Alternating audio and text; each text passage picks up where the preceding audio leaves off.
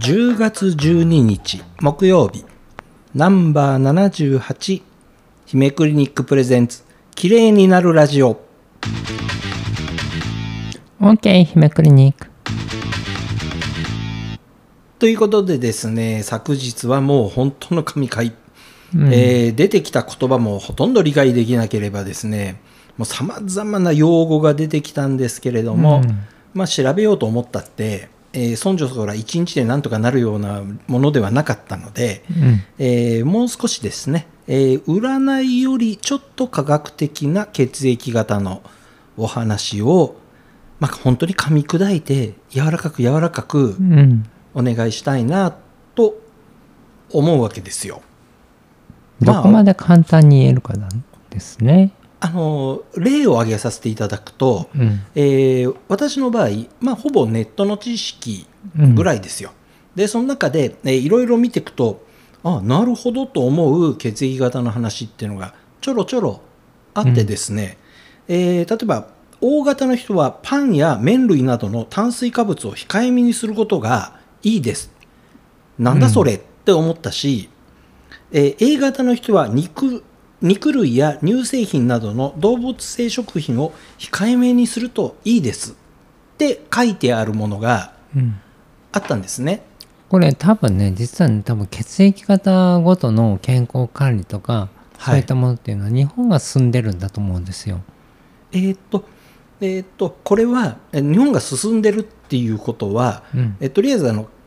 完全に科学的なあのじゃないっていうは言い切れないってことですか、これ。あの科学的なその血液型とこごとの疾病研究っていうのは日本が進んでます。あこれね理由があるんです。あ、はい。えっ、と皆さんあの外国人の方に血液型聞いたら絶対ダメですからね。え、もう人権問題になります。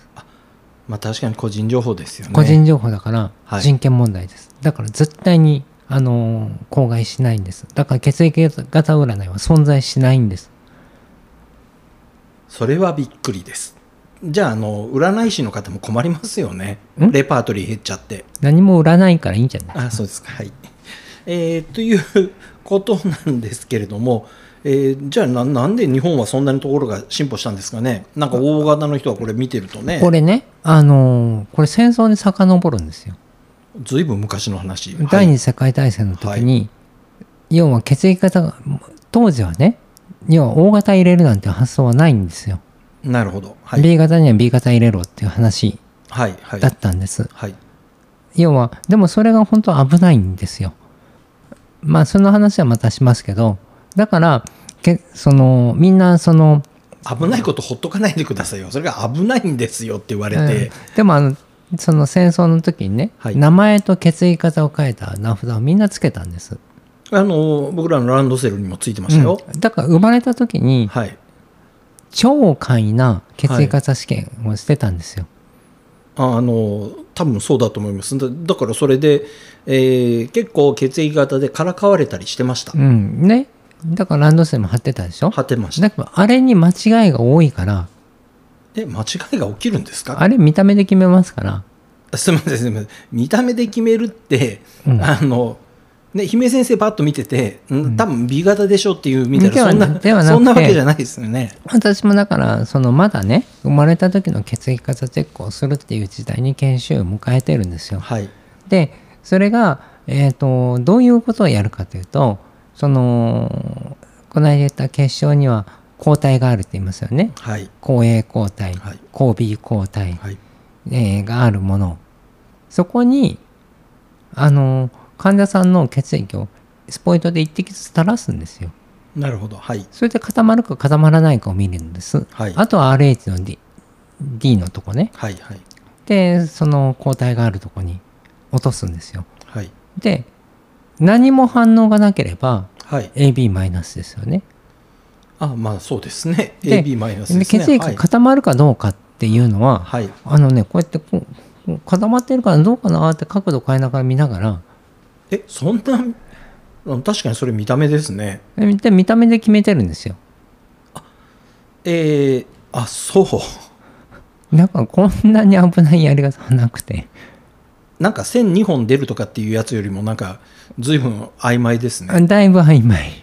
でしかもそれ研修医の仕事でしたからはい。まあまあ危ないよねで、その危ないよねって言われても、でもそれでもみんなそれで思い込んでますよ。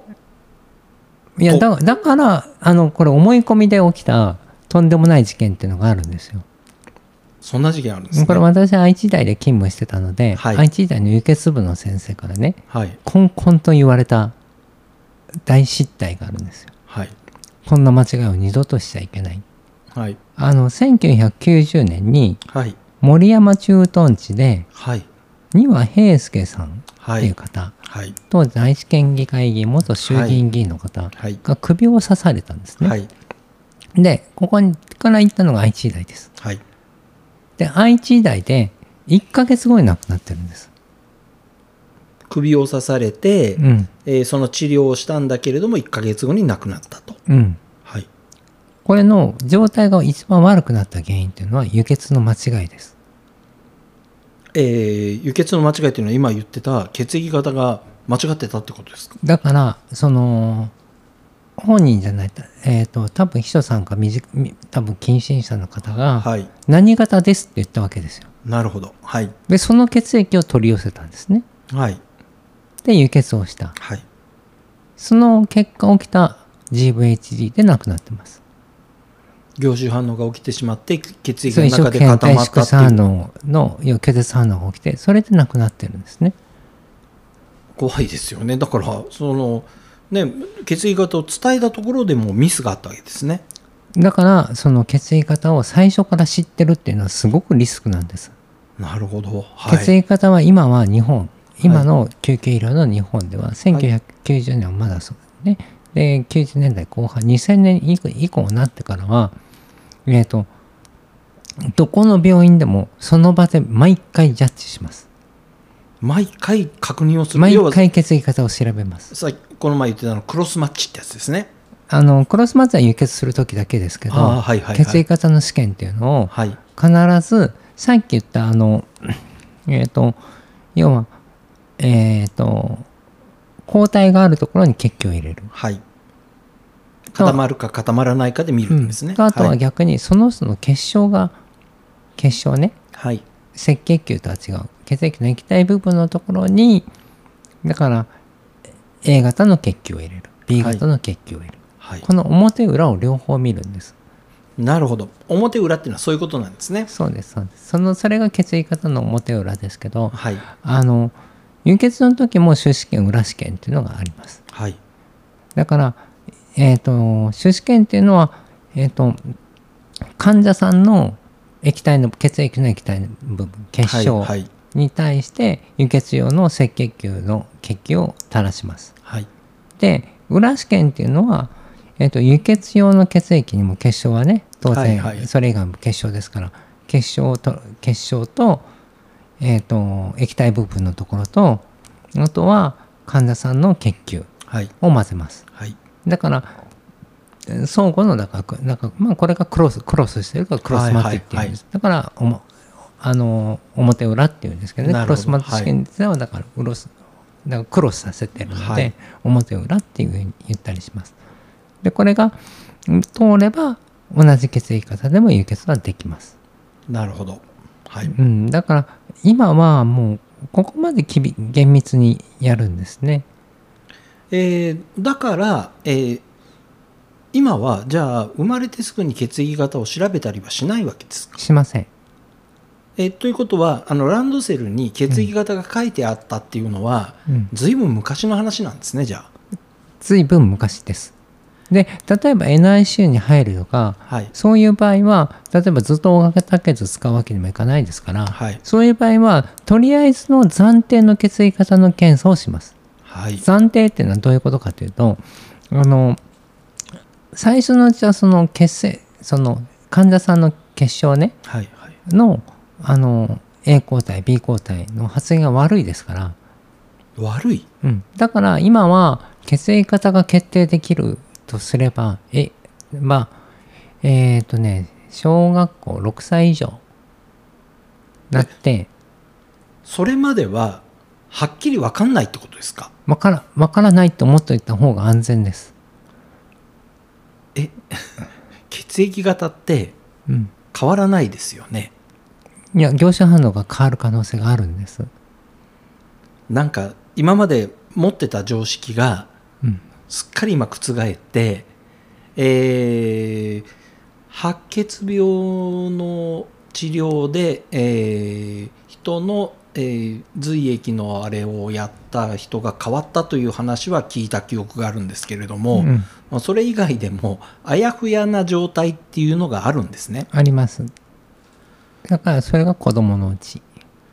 えーじゃあ子供の血液型とかってうん調べても、無駄です。むあ無駄なんですね。無駄です。だから6歳以上はいはい。なって、期間を空けて2回。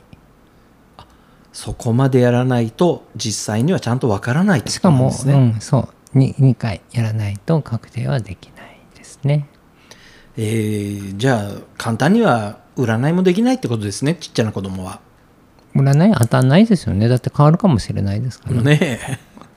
まあ確かにね、まあ、4種類にしか分けないっていうところでねあんまりそれあのすいませんあのなんでどうしても占いに今日持ってったかというと、うん占いよりちょっと科学的な血液型の話っていうことで今日しようとしたのに。だいぶけなだいぶね、またね、奥にね、掘り込んでね、でも難このしい話になってるんですこよ。のあのあれですよあの丹羽平介さんね、はいあのえまあこれはまあ多大な事故ですけどはい。あのこれはと皆さん知っててもいい話かなと思うんですよね。確かにそうですね。あの、なんか血液型がね、4種類かなくて、で、輸血の時には、えー同じ血液型の血液を使うっても、すっかり思い込んでましたから、うんあの、確かに、あの、ね、大型の血液を、あの、最初はもう本当に緊急事態の時には使うんだっていうのを、うん昔あのテレビドラマでは知ったんだけれどもあの言葉として常識的には同じ血液で輸血はするもんだってずっと思い込んでましたしそうですよね。だでかそれらを調べるのにそんな手間がかかって、うんあの大変なことだもうさらに子供のうちははっきり分かんないよって言われると、うんなんか血液ってまだまだ奥の深い話がいろいろありそうですねこれ。あの血液はまだ分かってないことがたくさんあります。時々出てくるこの医学の世界でまだまだ分かってないことがいっぱいありますっていうことはなんか本当にねジーンと染みてきます。 はい。ということで、えーまあ、このね血液の話に至ったのは最初はねエクソソームこれを点滴で入れるっていうことについてなんかそれいいのかだい大丈夫なのかっていうスタスタートから、そうですね。うんエクソソームの血液いや型あのの点いや例えばね局所に入れるならまだ分かったんですよ局所が腫れるとかそうはいいうは程い度ではいす、うん済むのかなとは思うだし例えば脱感差みたいなこう抗原性持たないようにね、はいあのコントロールしてあれば使えるのかなと思ったんですけどこれ血液に入れたらあまりにもダイレクトですからそうですねはいもうそこから出てきた疑問で調べ出したらあれまだ研究段階だあれって、まあ、それを言うならどうせなら血液型の話もしようっていう感じはい、ねということで今日はですね、えー占いよりもちょっとだけあの科学的な話のつもりがだいぶ科学的な話になってしまいました。ということで、えーうん難しいな明日どんな話題になるか皆さん期待しててください。